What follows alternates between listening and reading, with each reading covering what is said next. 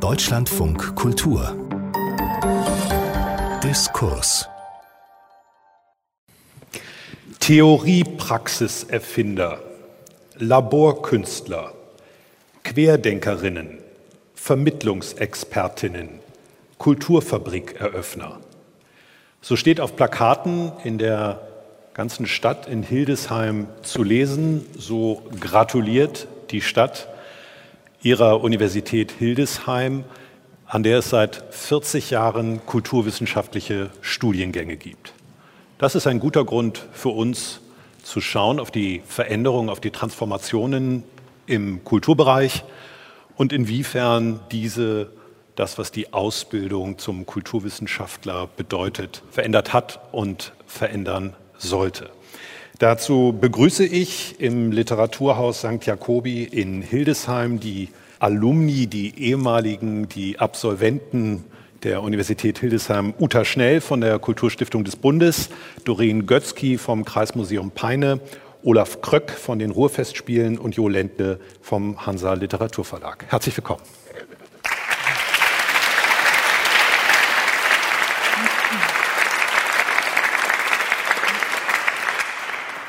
Mein Name ist Hans-Dieter Heimendahl. Frau Götzky, zunächst muss ich ja sagen, Sie sind das Küken unter den Absolventinnen hier. Sie haben 2005 Ihren Abschluss gemacht. Seit 2017 sind Sie Leiterin des Kreismuseums in Peine. Sie waren nach Ihrem Studium noch zehn Jahre wissenschaftlich tätig hier in Hildesheim. Und Sie haben programmatisch und, wie ich fand, vielversprechend gesagt, als Sie Ihr Museum ich sage jetzt einfach Ihr Museum, übernommen haben, dass im Museum Sachen passieren müssen, die Relevanz haben für die Menschen. Ist das anders heute, als es früher war? Haben sich Ansprüche an Museen verändert?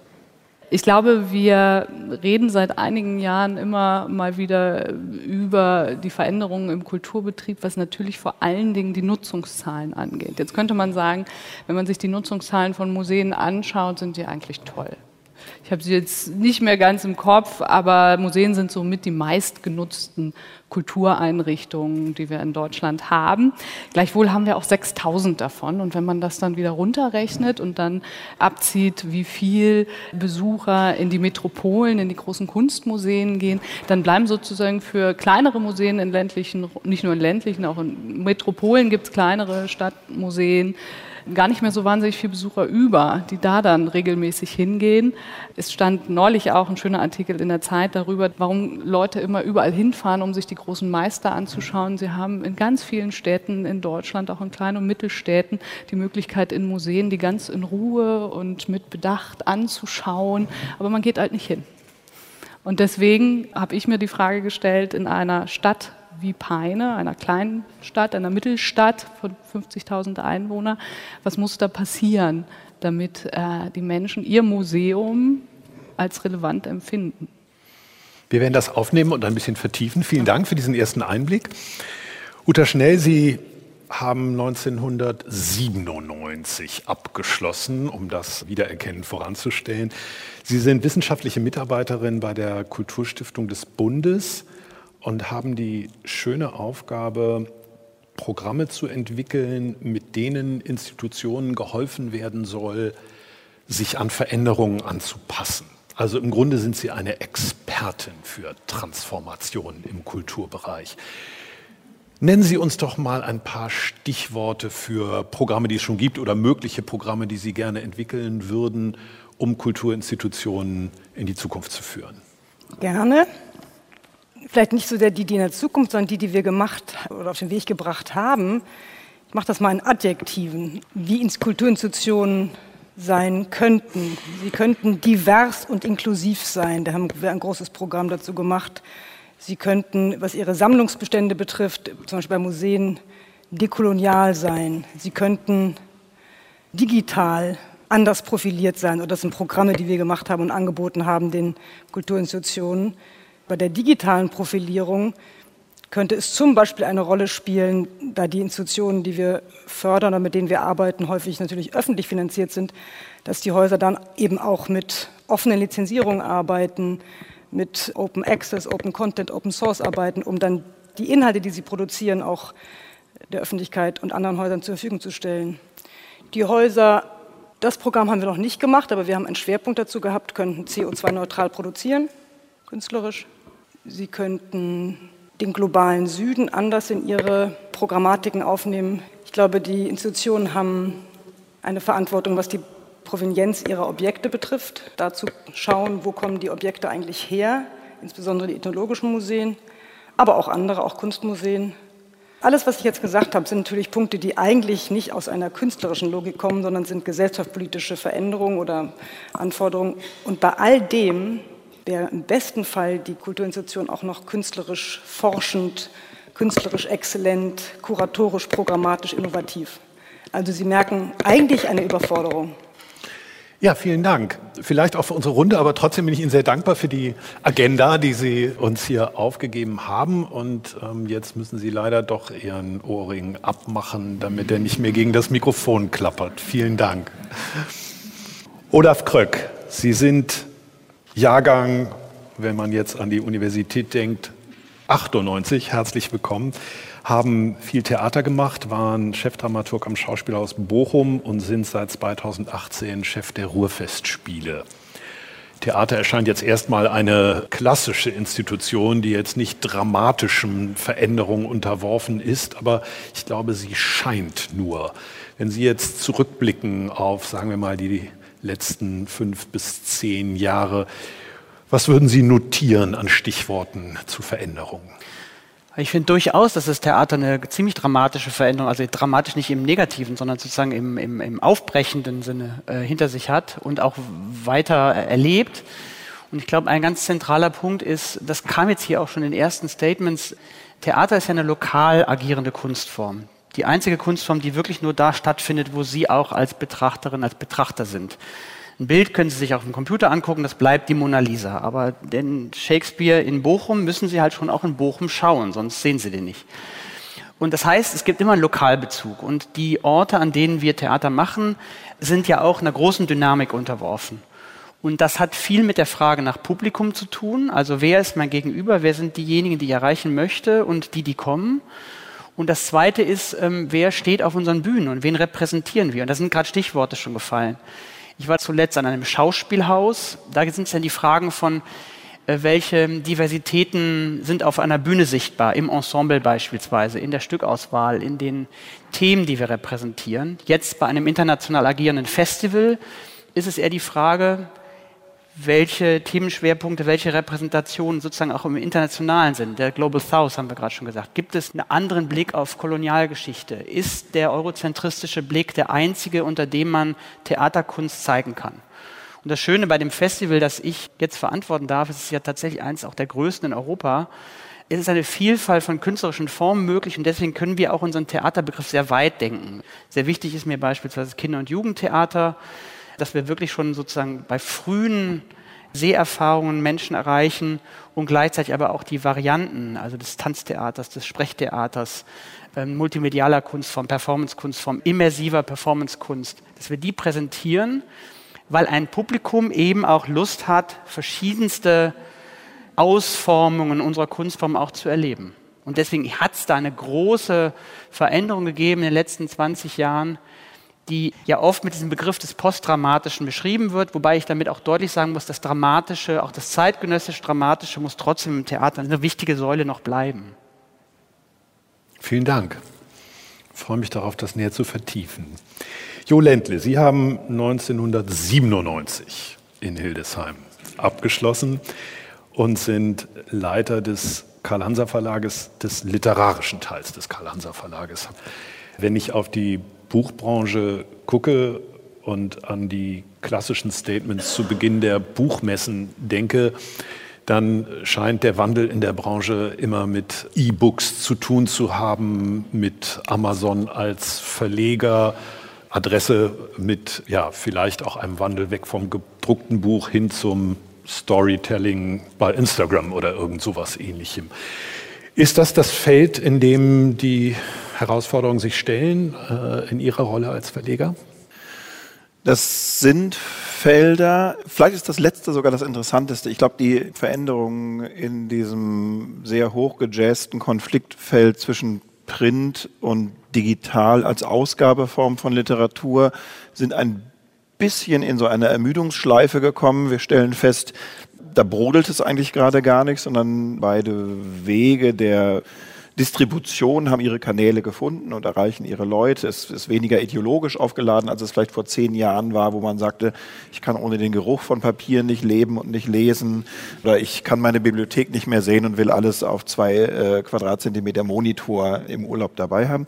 Interessanter sind eigentlich Fragen für uns, wir sind auch im Konzert der Künste, wenn man sich anschaut, wie tief das 20. Jahrhundert Kunstformen wie die Musik, die Malerei, den Film, das Theater und so weiter umgestülpt hat. Wer heute hier in Hildesheim zu Decius oder zur Ameis Buchecke geht, wird feststellen, dass ein großer Teil des Angebots eigentlich ihrem Wesen nach noch immer sehr verwandt ist mit dem bürgerlichen Roman des 19. Jahrhunderts. Wir haben immer noch lineare Erzählfarben, wir, wir haben immer noch Dramaturgien der Auflösungsspannung und, und sowas. Und das ist nicht prinzipiell was ganz anderes. Das heißt, wir sitzen wie die Schlange vor den Löchern und warten darauf, wann kommt die digitale Literatur heraus, die tatsächlich anders aufgebaut ist, anders ihre Leute äh, erreicht. Wir wissen relativ viele Einzelkomponenten davon. Sie wird kürzer sein, sie wird mobiler sein, sie wird unbedingt nicht linear sein und so weiter, aber wir sehen sie noch nicht richtig. Und womöglich sind Instagram Stories oder sowas Vorboten, aufscheinende Lichter einer digitalen Literatur, aber das hart noch der Überprüfung. Kurzfristig sind unsere großen Aufgaben zu überlegen, wie kriegen wir den internationalen Austausch äh, hin. Äh, wir stellen fest, nachdem Übersetzung eigentlich eine ganz unidirektionale Geschichte war, das deutsche Lesepublikum liebt übersetzte Literatur aus der ganzen Welt. Der Großteil der ganzen Welt interessiert sich nicht für übersetzte deutschsprachige Literatur. Das konnte man über große äh, Teile der letzten Jahrhunderte relativ genau so formulieren. Und da gibt es zum Beispiel jetzt die Situation, dass wir plötzlich nach einer Londoner Buchmesse im Verlag sitzen und feiern, weil wir so viele Lizenzen wie noch nie verkauft haben. Denn Post-Brexit und oder Post-Brexit-Vorentscheidung. Äh, Prä-Post-Brexit, ja. Und Post-Trump gibt es ein großes Interesse auch in den besonders zurückhaltenden englischsprachigen Märkten, mal den Blick über den Tellerrand zu heben. Aber auch für uns gelten diese Fragen. Wer definiert eigentlich, was Literatur ist? Die Verlage als Türhüter. Wen lassen wir eigentlich rein? Sehen unsere Autoren alle so aus wie wir selber, sind im Grunde genommen alle literarischen Autoren durch einen germanistischen Studiengang durchgegangen oder gibt es andere Herkünfte, äh, Sozialisation, Bildungshorizonte? Und da verschiebt sich viel, wenn man jetzt gerade sieht, Sascha Stanisic ist ausgezeichnet mit dem Deutschen Buchpreis und das ist einer aus dieser Gruppe von Autoren, die der deutschsprachigen Literatur enorm gut getan haben in den letzten 10, 15 Jahren, dass wirklich auch neue Selbstverständnisse, Ungezwungenheiten in die deutschsprachige Literatur reingefunden haben. Das wollen, sollen und müssen wir begleiten. Vielen Dank für diese Einblicke in äh, Ihre Arbeitsalltage. Vertiefen wir das doch einmal, so gut es sozusagen branchenübergreifend geht. Also mir scheint, dass das Erste, über das wir sprechen sollten, das Publikum ist und wie sich seine Ansprüche verändert haben. Ich habe mal gelernt aus dem Jahresbericht, des Bühnenvereins, dass ungefähr noch genauso viele Menschen ins Theater und in die Oper gehen wie vor, ich weiß nicht, was der Vergleichszeitraum war, sagen wir mal vor 20 Jahren. Aber zu vier oder fünfmal so vielen Produktionen. Also wahrscheinlich ist das Publikum deutlich kleiner geworden und ich muss sie häufiger mit unterschiedlichen Angeboten locken. Also da ist dieser Schwund, was die Akzeptanz des klassischen bürgerlichen Vorgangs, ich gehe ins Theater, ich gehe in die Oper anbelangt, ganz eindeutig zu attestieren. Es ist aber den Institutionen gelungen, sich mit großer Beweglichkeit irgendwie darauf einzustellen und dem in irgendeiner Weise dann doch noch ein Jahresprogramm zu bieten, diesem Publikum.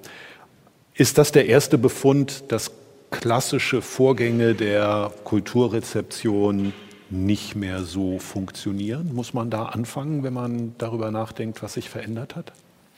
Naja, die Frage ist, was ist der klassische Vorgang der Rezeption? Also ich glaube, die Beschreibung, die Sie gerade gemacht haben, die ist ja auch statistisch erwiesen, ist klar. Also die Kulturinstitutionen produzieren mehr, also in der Menge mehr, aber auch in der Differenziertheit mehr. Und es ist die Formate werden vielfältiger. Und ich habe das Gefühl, dass das aber auch was mit Ernstnehmen eines Gegenübers zu tun hat. Jo Ländler hat es gerade schon angesprochen. Wer sind eigentlich sozusagen die Urheber dieser Kunstform, die wir präsentieren?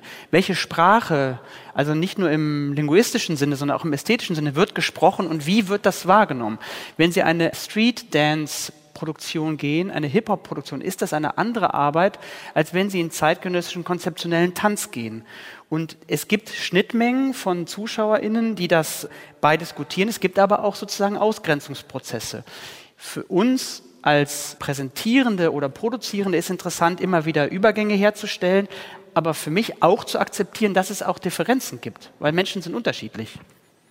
Ja, Menschen sind Bitte, unterschiedlich. Ähm, und ich glaube, dieses klassische Kulturbedürfnis, von dem Sie gesprochen haben, das hat sich gar nicht so wahnsinnig verändert, sondern ich glaube, die gesellschaftliche Perspektive auf Kultureinrichtungen hat sich verändert, nämlich dass dieser Anspruch, ein viel diverseres Publikum überhaupt erstmal in den Blick zu nehmen, dass der aufgekommen ist. Und da fing man dann auf einmal an zu gucken, wer kommt denn überhaupt und wer kommt nicht. Also ich glaube, so rum wird ein Schuh draus.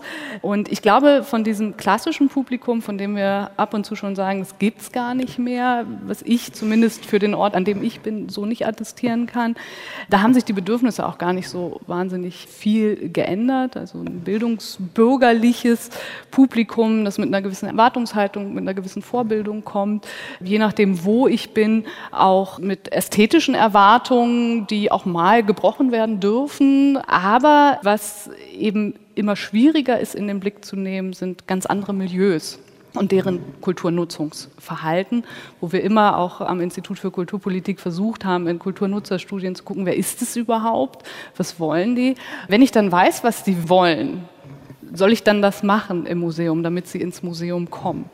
Und ich glaube, dass es eben, dass sich die Frage geändert hat ans Publikum. Wer ist unser Publikum? Wie, welche Vorstellung haben die von einer Institution? Wir hatten neulich ein Projekt mit Schülern und Schülerinnen und einer Künstlerin, die haben eine Woche intensiv bei uns gearbeitet zu unserer aktuellen Ausstellung. Und am Ende hat eine Schülerin gesagt, ich wusste gar nicht, dass das Museum so ein interessanter Ort sein kann. Dabei haben wir gar nicht jetzt wahnsinnig viel gemacht, außer mit diesen Schülerinnen gearbeitet, künstlerisch gearbeitet, im Museum, in der Sammlung gewesen, ihnen Sachen erläutert auf eine andere Art und Weise, als sie kommen mit ihrem Lehrer ins Museum, schauen sich einen Ausstellungsteil an, der gerade zum Unterricht passt. Und das hat was ausgelöst. Und das ist eigentlich das, was uns interessiert. Also ich habe auch mal überlegt, dass ich glaube, dass, dass die Rolle des Publikums tatsächlich insofern sich jetzt geändert hat, doch deutlich, als dass die Institutionen aufgefordert sind, im Grunde Teilhabe des Publikums auch mit zu organisieren. Wenn ich mir die Programme mal angucke, die wir gemacht haben, da geht es im Grunde immer um eine Offenheit gegenüber der Stadtgesellschaft und der, dem lokalen Publikum. Und aber nicht nur im Sinne von, wir machen jetzt Inhalte, die vielleicht gefallen, sondern wirklich in diesem, auch wenn es ein bisschen problematischer Begriff ist, aber dieses Prosumer, also mhm. sozusagen sowohl diejenigen zu sein, die sich Angebote wahrnehmen, aber auch mitgestalten zu können. Also jetzt auch im Digitalen, jetzt geht es ja darum zu schauen, also mit Fokusgruppen zu arbeiten, also zu gucken, wie weit können eigentlich die Themen, die uns als Stadt interessieren oder auch äh, migrantische Community, wie weit können die eigentlich in ein Haus eingebracht werden? Und können eigentlich Institutionen, beispielsweise Kunstmuseen, noch diejenigen sein, die eben den Kanon bestimmen? Oder gibt es da nicht andere Repräsentationsgruppen, die selber auch sagen, da haben wir aber ein, andere, anderes Bild von dem, was da in den Häusern gezeigt werden sollten? Also insofern glaube ich, ist die Rolle des Publikums ist viel stärker geworden. Einen letzten Punkt noch, auch das Thema Vermittlung ist natürlich eins, wo im Grunde gefordert wird, ihr könnt nicht was entwickeln und hinterher dann die Vermittler dahin schicken und sagen, vermittelt mal das, was wir jetzt hier schön konzeptionell gemacht haben, sondern dass die sogenannte Vermittlung von Anfang an mitgedacht wird in den Programmen und in den kuratorischen Konzepten. Also das ist, ist ja alles ein Zeichen dafür zu sagen, die BesucherInnen sind zentraler Bestandteil der Programmatik.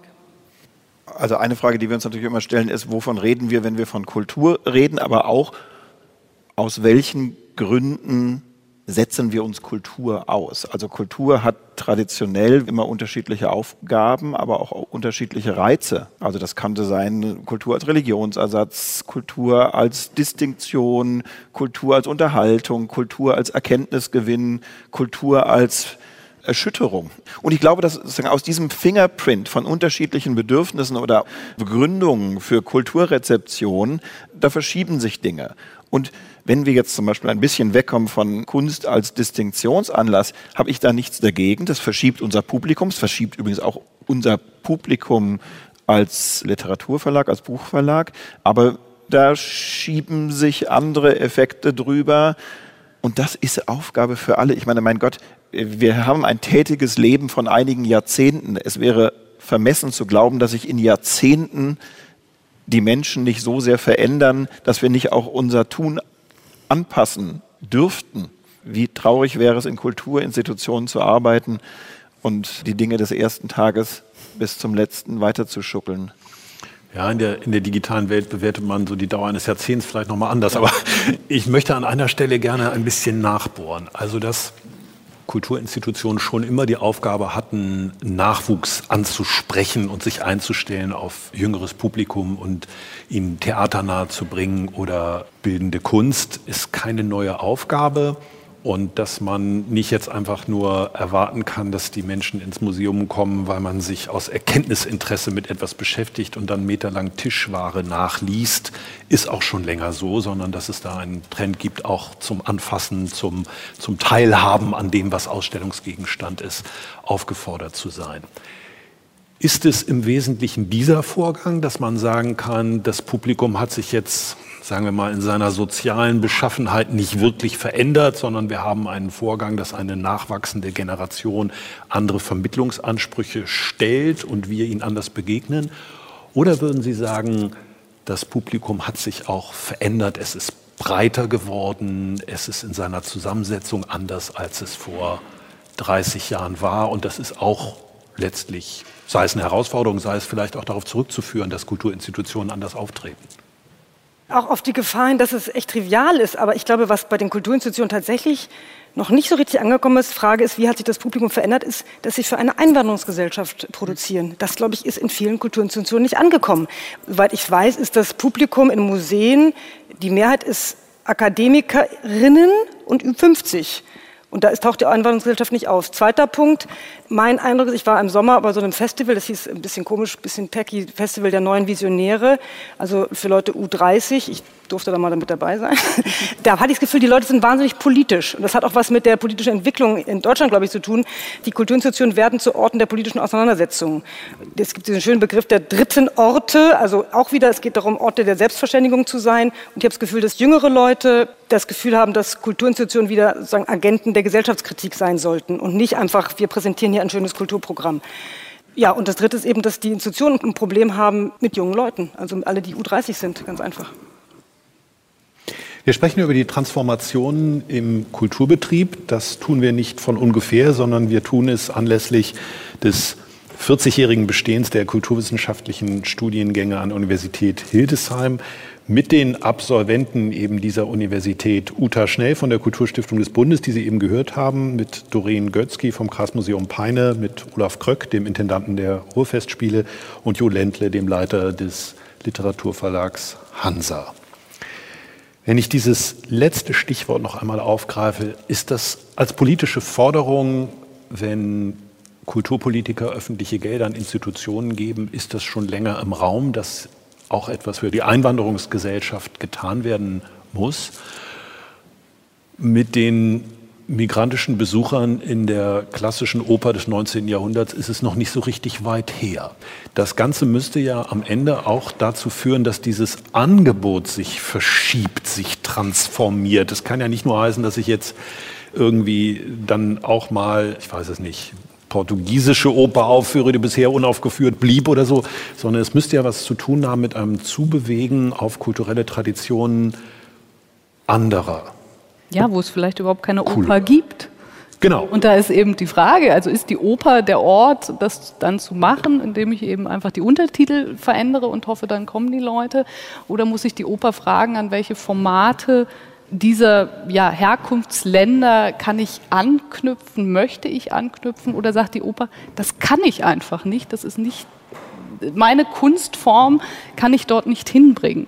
Und wäre das dann nicht die ehrlichere Antwort auf so ein jetzt sehr verkürztes Beispiel. Naja, und die Frage der, der, der, der wo sind die U30s, heißt natürlich genau, da ist der Wechsel der Ideen so massiv und disruptiv, dass das dann einfach nicht mehr in Deckung zu bringen ist. Wir haben keine Oper für euch, die wir in euren Institutionen aufführen wollen, weil wir so sprunghaft weg aus diesen Großformaten, aus diesen Selbstdarstellungsformaten rausgegangen sind, äh, dass wir auch andere Orte brauchen. Und, und da ist es, glaube ich, gut, wenn die Institutionen sich fragen, okay, äh, die Oper denkt bisher immer in der 120-minütigen Bühnen, sagen in der, Das wäre schon die in, in, in gekürzte der Fassung. Das ist schon die Kurzfassung. Genau, Das ist die in, in der Kurzfassung. Unterrichtslogik sozusagen der Oper als Frontalunterricht. Wie geht es anders? Oder wir denken immer in Büchern.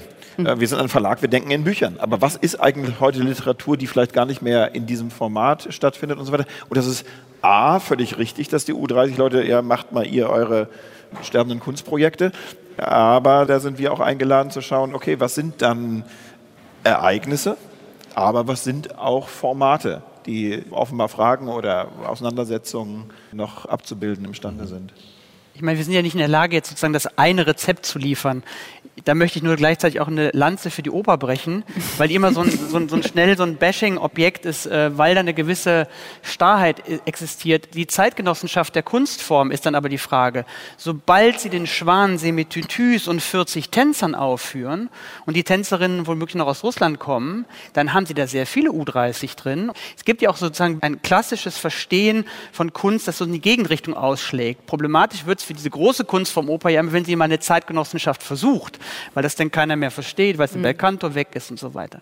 Ich glaube aber, was anderes ist hier entscheidend. Ich glaube, es müssen auch neue Formen dazukommen, neben den schon bestehenden. Und ich glaube, das Dazukommen macht so eine Diversität aus. Und das ist schon auch ein Teil, der dazugehört.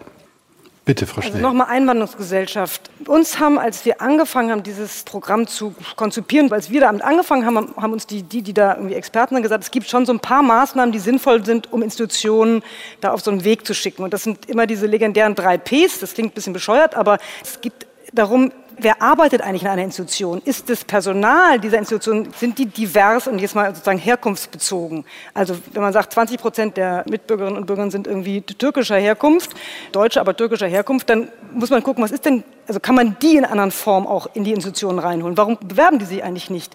Sind die Ausbildungsgänge, wie sind die gebaut? Also das Personal müsste sich ändern. Und das ist super wichtig. Und wenn das Personal diverser ist, dann wird, so ist zumindest die Hypothese, auch die Programmatik möglicherweise eine etwas andere. Und wenn die Programmatik eine andere ist, dann kommt auch ein anderes Publikum. So, und dann kommen sicherlich noch andere Sachen dazu, aber ich glaube, da muss es erstmal anfangen. Und wir haben das in der Stiftung auch angefangen mit diesem Programm, zu sagen, wir müssen selber anders einstellen, eine andere Personalpolitik machen. Wir können nicht immer mehr vom Gleichen. Und das ist ein wahnsinnig schwieriger Prozess, sozusagen, da Leute zu finden, die die Programme dann umsetzen und leiten, äh, die eben nicht, ich sag mal das blöde Wort Bio-Deutsch akademisch sind, promoviert. Ja, klar, wenn man jetzt sagt, äh, wir versuchen Dramaturgen oder also am Theater oder Kuratoren bei uns einzustellen, die einen anderen Hintergrund haben, die dann jetzt meinetwegen auch ein Studium haben in Deutschland, also die ne, eine andere Herkunft äh, haben, Deutsche sind, die sind dann aber auch durch eine Sozialisation gegangen, Schule, Studium, meinetwegen in Hildesheim. Also die haben natürlich ihre Herkunft, sind aber meiner Erfahrung nach dann auch genauso Kulturleute wie wir hier.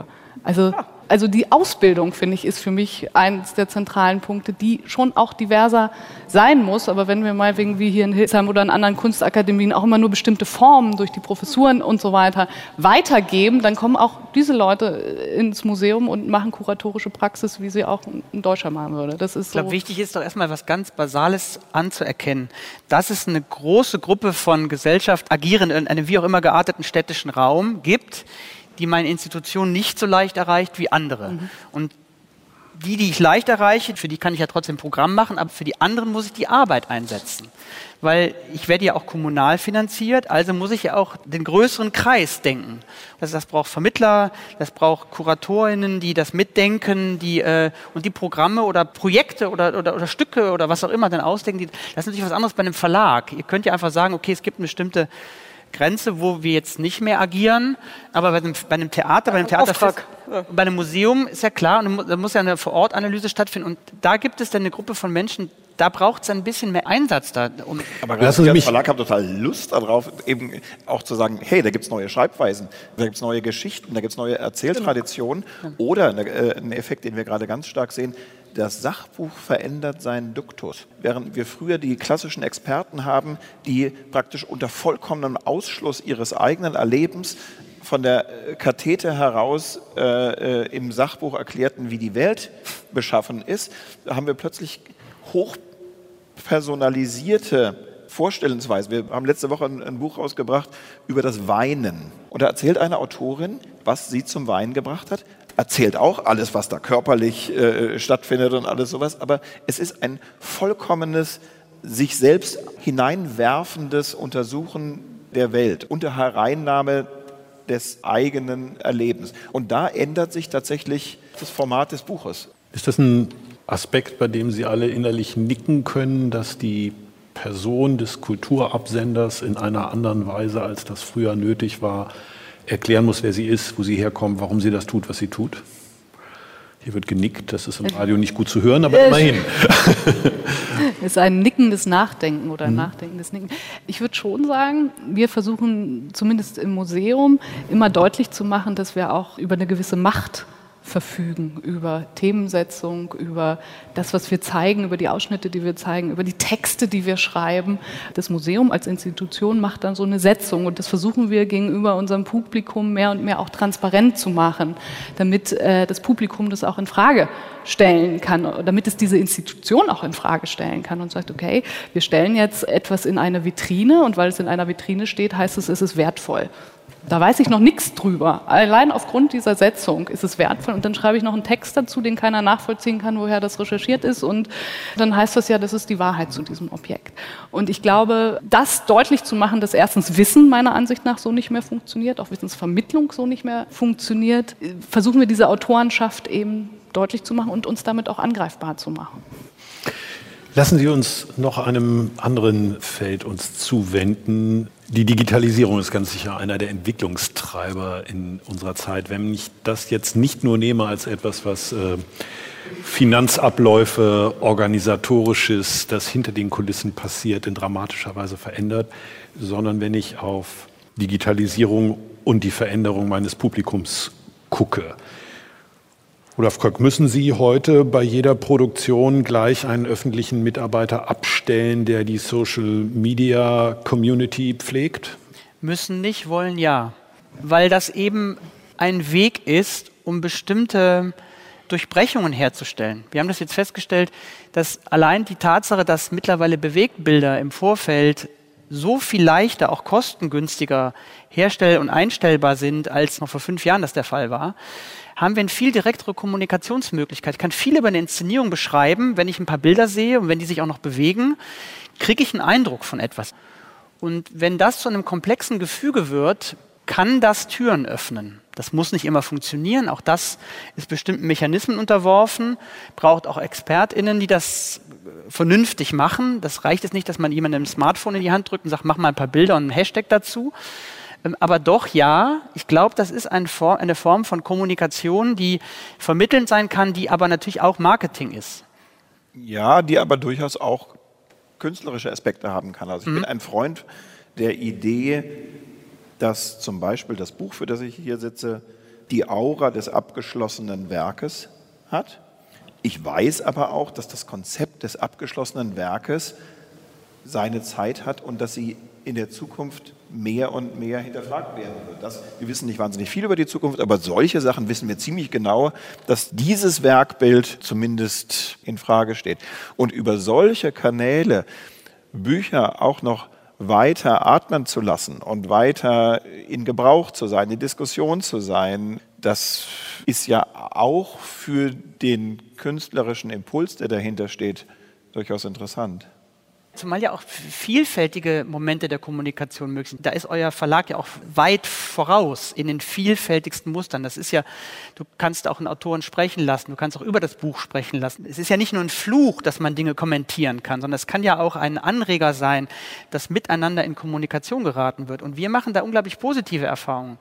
Ich habe ja durchaus auch ein Festival übernommen, das einen gewissen bürgerlichen Begriff des Theaters eine längere Zeit tradiert hat. Und in dem Moment, wo man das aufbrechen möchte, und wir hatten nur ein halbes Jahr Zeit, das zu versuchen, war eben die Möglichkeit, digital vorab zu kommunizieren, sehr hilfreich, eine Lust zu entwickeln, etwas anzuschauen, was man noch nicht genau weiß, was das ist. Das nur mit dem Wort zu beschreiben, so akademisch, der Intendant steht da vorne und sagt, schauen Sie sich diese Arbeit an, die ist wichtig, bringt nichts.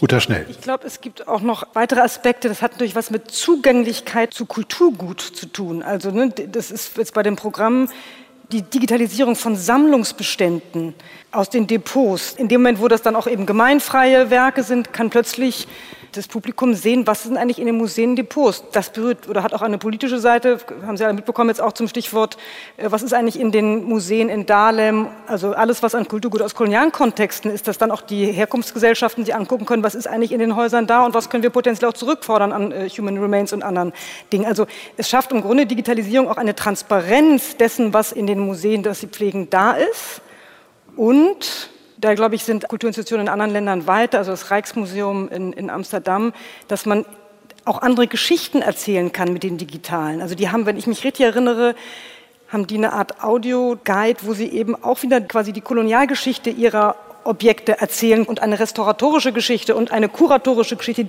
Man kann mit dem Digitalen eigentlich die Geschichten pluralisieren, die man erzählt. Und das berührt auch den Punkt eben, diese Form von Expertenkulturen, das Museum ist, wie hat die Süddeutsche vor kurzem geschrieben, die Kathedrale. Die gibt es eben nicht mehr, sondern das pluralisiert sich. Dafür ist, glaube ich, die Digitalisierung eine wichtige Geschichte. Letzter Punkt. Die Staatsgalerie Stuttgart, die haben eine extrem gute digitale Sammlung. Und dann können Leute sozusagen voten, welches Stück sie aus dem Depot gerne in der Ausstellung sehen wollen. Das löst natürlich die kuratorische Kompetenz und Autorenschaft auf. Also ich glaube, eine Menge verändert sich durch Digitalisierung, und zwar nicht nur Social Media, sondern auch im Kuratieren, im Programmieren und so weiter. Wir sitzen ja hier aus einem bestimmten Grund beieinander, weil wir ja alle einen Ausbildungsgang hinter uns haben, der uns ja versucht hat zu vermitteln, dass Dinge in einer Vernetzung zueinander stehen. Dass es nicht nur das eine gibt, das den kulturellen Moment ausmacht und dass die Dinge zueinander in irgendeiner Form sprechen. Und meiner Erfahrung nach sind gerade die Möglichkeiten, die die Digitalisierung bringt, wie so ein Tool, das auch einer Zuschauerschaft sichtbar zu machen. Egal ob im Museum oder in, im Verlag oder in einem Theater, in der Theaterdramaturgie oder im Festival, wir versuchen ja vielfältigste Dinge gleichzeitig zu denken. Wir denken ja nicht nur das eine einzige äh, bürgerliche Trauerspiel von Regisseurin X, sondern wir versuchen ja eine ganze Vielzahl eines Verlags, Museumsprogramms oder Theaterprogramms zusammenzudenken wir wollen ja, dass unsere Besucherinnen und Besucher mehr als nur eine Sache wahrnehmen, mehr als nur ein Buch lesen, mehr als nur eine Vorstellung sehen. Und um dieses Narrativ, das uns dazu bringt, dieses Programm so zu machen, wie wir es zeigen, das kann man eben mit den Mitteln der Digitalisierung viel leichter in die Welt bringen, als wenn ich dafür immer erstmal Leute in einem Raum versammeln muss oder einen Zeitungsredakteur bitten muss, dass der jetzt meine Narration vermittelt. Sondern ich kann es selber tun. Das Stichwort, das Olaf Kock gebracht hat, würde ich gerne aufgreifen. Ihre Ausbildung in Hildesheim, kulturwissenschaftliche Studien. Ich würde dazu gerne mit Ihnen ein kleines Spiel spielen. Sie kennen das. Ich fange einen Satz an, Sie vollenden ihn. Kurz, aber erkenntnisreich. So wäre mein Wunsch. Herr Koch, Sie haben schon so gut angefangen. Mit Ihnen beginne ich. Im Studium habe ich vor allem gelernt, mich für Menschen zu interessieren und deren Geschichten. Punkt. War schnell. Im Studium habe ich gelernt, ein Auge, ein Ohr und eine Sprache für kulturelle Phänomene zu haben. Herr Ländle. Alles ist möglich, man muss es nur machen. Im Studium habe ich vor allem gelernt, mich zu wundern. Die Mitstudentinnen und Mitstudenten waren vor allem deshalb so wichtig, weil sie einem den Kopf gewaschen haben. Sie gut aussahen. sie eigensinnig waren. Sie gute Freunde waren. Leider habe ich überhaupt nicht gelernt, wie man einen ordentlichen Kosten- und Finanzierungsplan für die Kulturstiftung des Bundes schreibt. Ich habe nicht das gelernt, was ich jetzt brauche. Ich habe nicht gelernt zu vergessen, dass es auch alle anderen Sachen immer gleichzeitig gibt und man einfach mal nur eine Sache ganz konzentriert und fundiert macht, sondern es war immer alles gleichzeitig. Ich habe damals nicht gelernt, wissenschaftlich zu arbeiten. Ich füge aber hinzu, das ist heute anders. Da sind für mich auf jeden Fall schon mal staunenswerte Antworten dabei. Ich hätte jetzt gerne nachgefragt, aber Sie haben das selber schon angesprochen, inwiefern Ihnen geholfen hat, wissenschaftlich arbeiten gelernt zu haben. Das ist ja ein bisschen, so unterstelle ich jetzt einfach mal als Journalist von außen, der Logik der Institution geschuldet, vielleicht gar nicht so sehr der Logik des Arbeitsfeldes, oder? Olaf Kröck hat Ihnen geholfen, dass Sie eine Diplomarbeit geschrieben haben? Ja, jetzt darf ich nicht so lange schweigen, ne, weil wir im Radio sind. Ähm, das hat mir durchaus geholfen, auch zu erkennen, dass ich den wissenschaftlichen Weg für mich nicht einschlagen möchte. Gleichzeitig aber auch, das hat Jolente gerade beschrieben, immer wieder mich zu nötigen, bei der Existenz der vielen Dinge, die gleichzeitig da sind, für einen Augenblick die eine Sache in den Blick zu nehmen und den Augenblick bei der einen Sache zu bleiben, was mir schwerfällt. Mich hat mein Leben kurioserweise wieder zu meiner Diplomarbeit zurückgeführt. Ich habe eine Arbeit geschrieben über Hertha Müller und bin heute ihr Verleger. Ich bin sehr froh. ich, ich, bin sehr froh darum. Das ist eine äh, gute Reklame für, ja für literarische äh, Diplomarbeit. Ähm, also insofern bin ich dieser Zeit damals enorm dankbar. Aber es ist auch so. Also wer in den Verlag geht, braucht im Wesentlichen eine sehr, sehr gesunde Halbbildung um weit und breit andockbar zu sein und sich unterschiedlichen Themen, Herangehensweisen, Menschen annähern zu können. Trotzdem ist es essentiell, auch mal irgendwo in einer Sache so drin gesteckt zu haben, wie die Autoren auch an ihre Sachen rangehen. Ich habe ein zweites Studium gemacht mit einer zweiten Diplomarbeit, die ganz anders war und auch mal zu sehen, welche Schreibweisen unterschiedliche Formen von Vorarbeiten, von Konzentration, von Tonalitäten, von Stil mit sich bringen. Sie meinen das Literaturinstitut in Leipzig? Das Literaturinstitut in Leipzig, das hilft mir enorm auch in der Arbeit mit meinen Autorinnen und Autoren. Frau Götzke, Sie haben es schon verraten, Sie arbeiten an einer Institution, wo das klassische Museumsideal, die Einheit von wissenschaftlichem Arbeiten und Vermittlung in Ansätzen noch eine Rolle spielt? Oder ich fasse das gar nicht genau oder nicht mehr? Äh, ja, ja, ja, klar. Ähm, ich habe gesagt, ich habe das wissenschaftliche Arbeiten tatsächlich erst durch meine Diplomarbeit gelernt und hinterher wusste ich, das muss ich unbedingt noch weitermachen und habe ja dann eben zehn Jahre auch als Wissenschaftlerin an einer Universität gearbeitet. Du bist als einzigen Doktor von uns hier. Ja, danke, dass du es erwähnst. Genau. Olaf. Das finde ich wichtig, dass das nochmal jemand sagt. Wo ich gemerkt habe, dass einfach wissenschaftliche Theorien und Konzepte mir total helfen, auf die Phänomene, die ich im Kunst- und Kulturbereich sehe, einzuordnen, zu entwickeln. Wenn wir uns jetzt hier fragen, wer sich mit was wissenschaftlich beschäftigt hat, also hier kann man auch alles wissenschaftlich machen. Ich habe vor allen Dingen sozial- und politikwissenschaftlich gearbeitet, was überhaupt nichts mit Museum zu tun hat, was mich aber eben viel mehr in dieser Frage, wie verändert sich Publikum, was ist ein Milieu, was sind Bedürfnisse, damit habe ich mich beschäftigt. Oder wie funktioniert Politik? Also warum gibt es auf einmal mehr oder weniger Geld für was oder für was auch nicht? Oder oder wieso führen wir überhaupt diese Diskussion über das Publikum? Da würde ich aus politikwissenschaftlicher Perspektive sagen, es ist auch eine Legitimationsdebatte für Kultureinrichtungen und die öffentliche Förderung von Kultureinrichtungen.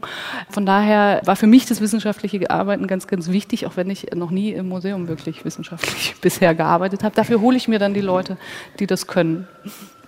Als ich mich vorbereitet habe, habe ich versucht, einen Eindruck davon zu gewinnen, wie so ein kulturwissenschaftliches Studium aussieht als ich dann die siebte, achte, neunte Projektdrehung nachzuvollziehen mich bemühte, habe ich es aufgegeben, weil das Studium mir offenbar so reich ist an Möglichkeiten, die ich wahrnehmen kann, um in diese oder in jene Richtung etwas auszuprobieren oder etwas zu vertiefen, ähm, so dass ich jetzt einfach mal dieses Kompliment, ähm, das auf jeden Fall auf, auf hohem Niveau qualifizierter Universaldilettantismus vermittelt wird, was ja vielleicht eine gute Grundqualifikation ist, um im Kulturbereich zu arbeiten.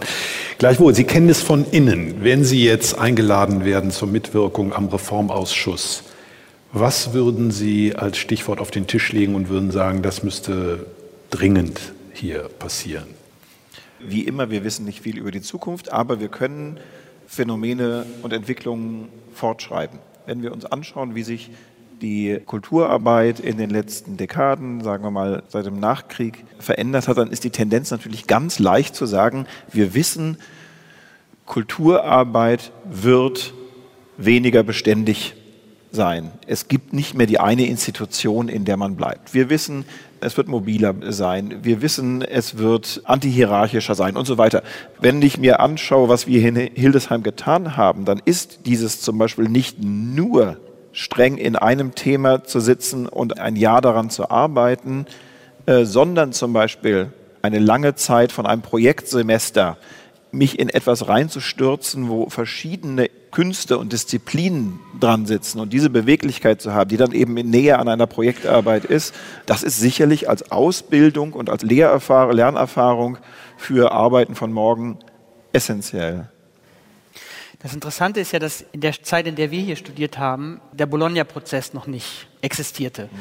Und dadurch auch Freiheiten da waren, die simpel dazu geführt haben, dass wir viel mehr gemacht haben, als wir hätten machen müssen, weil ein Drängen zu Erkenntnis und Tat, etwas pathetisch formuliert, ständig uns umgeben hat, auch weil wir uns gegenseitig natürlich angetriggert haben. Und die Dozierenden haben da viel für getan, dass das passiert, weil die ja auch in einem Dialog mit uns direkt waren. Ich meine, es ist eine Universität, an der der Professor meinen Namen kannte.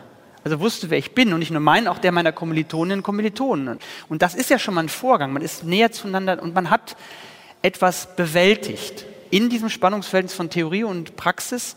Und das ist das, was Jolentler ja gerade meinte, dass wenn man dann aber noch ein ganzes Semester Theorie praktisch arbeiten konnte, sind da so viele Dinge aufgekommen, die ich heute noch in meiner beruflichen Tätigkeit abrufe, nämlich an Vernetzung an, einen Überblick zu behalten über die Vielfalt von Aspekten, die reinreichen in Entscheidungen. Und das kann ich diesem Studiengang nur wünschen, dass man da so viele Freiräume wie nur eben möglich immer wieder implementiert, jenseits der äußeren Zwänge von Bachelorisierung und den Masterschritten, die dann natürlich so eine Verschulung automatisch erzeugen und das möglicherweise wieder klein dampfen, diese Räume des Tuns, und zwar auch des wissenschaftlichen Tuns. Mache ich mich verständlich? Mhm. Ja, essentiell äh, für Hildesheim war immer, dass wir im Grunde genommen das kulturelle Angebot dieser Stadt selbst erfinden mussten, ja. um es sehr böse zu sagen. Also dieser Studiengang wäre nicht denkbar in einer Stadt wie Berlin, wo wir uns immer hinten angestellt hätten und gesagt hätten, na, es gibt ja alles schon, wir, wir betrachten das mal. Hier gab es bös gesagt nicht viel zu betrachten, weswegen wir eingeladen waren, Dinge relativ schnell auch aus dem Boden zu stampfen und dann darüber zu sprechen und dann in der Erfahrung uns zu hinterfragen, was machen wir hier eigentlich gerade. Und da gehört ja alles zu. Da gehört ja auch dazu, das Geld zu organisieren, auch die Werbung, das Marketing zu machen, aber eben auch die Themen zu setzen und ein Gegenüber zu finden, ein Publikum zu finden oder auch MitmacherInnen zu finden. Also das Glück eines Standortes, der noch nicht bestellt war, aber Möglichkeiten bot. Wenn ich Ihnen so zuhöre, habe ich das Gefühl, dass Sie eigentlich eher so etwas wie ein Kunststudium beschreiben. Vor 20 Jahren hätte man in so einer Diskussion wahrscheinlich, so, so stelle ich mir zumindest vor, Wert darauf gelegt, so ein paar Grundtechniken des Managements zu vermitteln. Also nicht gerade ein halbes BWL-Studium, aber zumindest, dass Sie, was die finanzielle Seite, was die betriebswirtschaftliche Seite anbelangt, so eine Art von Handwerkszeug haben. Haben Sie das gelernt? Haben Sie es gebraucht? Heute brauche ich das, gelernt habe ich es nicht. Ich habe es unterrichtet. Aber das okay. war bevor Olaf und die also. anderen drei hier studiert haben. Also ich hoffe, dass jemand, der ab 2007, 2008 äh, hier studiert hat, die Frage anders beantworten wollte, weil ich schon würden, sagen würde, dass das heute integraler Bestandteil ist. Okay, jetzt sind Sie also eine super Augenzeugin dafür, dass es das jetzt gibt, aber noch nicht dafür, ob man es auch braucht. Auch aber doch, darf, äh, ja? Also ich brauche es. Wir hatten damals ja auch noch das Glück, dass wir sogenannte Beifächer studieren durften, mhm. also auch noch Politikwissenschaften und BWL habe ich zum Beispiel studiert, was jetzt nicht mehr möglich ist. Ich glaube, dass es wenige äh, Menschen im Kulturbetrieb äh, gibt, besonders in einem so konstituierten, wie du zum Beispiel auf so einem Festival, wo man sich damit nicht mehr beschäftigen muss, wo man sich weder mit Finanzen noch mit Vermittlung, also der Anspruch an Kulturinstitutionen ist, dass wir weniger spezialisierte Kräfte überall haben, weil ich habe nicht mehr nur einen, der Öffentlichkeitsarbeit macht, der sich um meine Sammlung kümmert. Das geben die Ressourcen zum einen nicht her und andererseits glaube ich auch, dass es die Aufgabe nicht mehr hergibt, diese Sachen so separiert voneinander zu denken. Äh, einer von euch hat vorhin gesagt, ähm, dieses Konzept, ich mache eine Ausstellung, die ich mir ausdenke als Wissenschaftler, als Kurator, und dann stelle ich die hin und dann sage ich zum Museumspädagogen, jetzt lass dir mal bitte was einfallen. Das funktioniert nicht mehr, obwohl es, und das ist meine Erfahrung, in ganz vielen Einrichtungen nach wie vor auch so gehandhabt wird? Also ich habe es ein bisschen gelernt. Haushaltspläne, glaube ich, gab es irgendwie mal ein Seminar. Ich würde aber, glaube ich, jetzt im Nachhinein sagen, ich habe auch mal bei meinen Kollegen rumgefragt, nee, es sollte, auch wenn ich jetzt mich da auf ein brüchiges oder auf ein schwieriges Terrain be bewege, es sollte nicht Teil des Curriculums sein, bei eh knappen Ressourcen. Ich glaube, es wäre wichtiger, selber Kultur produzieren zu wirken, sich ganz viel anzugucken in der Republik oder ganz viel zu lesen, also eher künstlerisch äh, wahrnehmen zu werden und nicht jetzt, Excel haben wir hinterher irgendwie auch noch, kann ich mir auch hinterher bei einer Fortbildung angucken. Ich habe dann ja hier eine freie Theatergruppe gemanagt, da habe ich was gelernt. Lassen Sie mich die Frage nach den nötigen Lerninhalten noch in eine andere Richtung einen Schritt weiter treiben, in die Richtung eines Kanons gar nicht unbedingt nur mit Blick auf das, was man braucht, um diesen Beruf professionell auszuüben, sondern vielleicht auch das, was man braucht, um sein Publikum zu verstehen. Gibt es eine Art von kultureller Kompetenz, ich benutze mal das altmodische Wort Kanon, das ja eher, über den man ja eher an so Lektürelisten oder sowas denkt, aber vielleicht ist das ja auch ein Kanon, in dem Fernsehserien eine viel größere Rolle spielen. Gibt es so einen Kanon und muss es die Aufgabe einer Universität mit diesem Anspruch sein, den zu vermitteln? Ja, wenn es einen kleinen rückblickenden Schmerz zu unserer Ausbildung gibt, dann wäre es vielleicht das, dass wir jetzt auf dieser Reading Bucket List nicht die allerstärksten waren. Also wir haben in dem in den Tag hinein brüten und entwickeln und machen und so weiter, haben wir manchmal sozusagen die Auseinandersetzung mit der Tradition, mit dem Erbe, mit dem Vorgefundenen haben wir jetzt nicht allertiefst gegraben. Es ist toll, hier ist die, war die erste Professur für Popkultur, das heißt, wir haben uns natürlich tief auseinandergesetzt mit allen Jahrgängen von Eurovision Song Contest oder so weiter, was natürlich auch Teil des Kanons ist, aber tiefe Überlieferung war dünner. Nachdenklichkeit auf der Bühne? Ja, weil ich, weil ich tatsächlich gar nicht genau weiß, was das sein sollte. Mhm. Ähm, für mich war es ein Kanon, dass ich mich intensivst mit George Tabori, mit Miles mhm. Davis und mit dem Star Trek-Universum beschäftigt habe. Es ist für mich ein Kanon, aus dem ich bis jetzt Energie ziehe. Und zwar, weil es so exemplarische Beschäftigung mit sehr unterschiedlichen Momenten kultureller Praxis war, die keine Denkbarriere gemacht. Es gab dieses sowieso ja schon äh, unsinnige EU-Denken sozusagen wenig. Ich gebe dir schon recht, Jo, dass sozusagen dieser historische Blick, dieses von wo kommt etwas. Aber ich habe zum Beispiel auch ein Richard Wagner Seminar mit großer Freude besucht. Das war dann aber auch genug Beschäftigung während des Studiums mit diesen langen Opern. Ich finde viel entscheidender, dass wir diese die einzelnen Punkte, die wir intensiv getan haben, dass sie uns überlassen waren, sie in einen Kontext zu stellen, der unser eigener ist. Und das zu trainieren, das brauche ich bis heute ständig.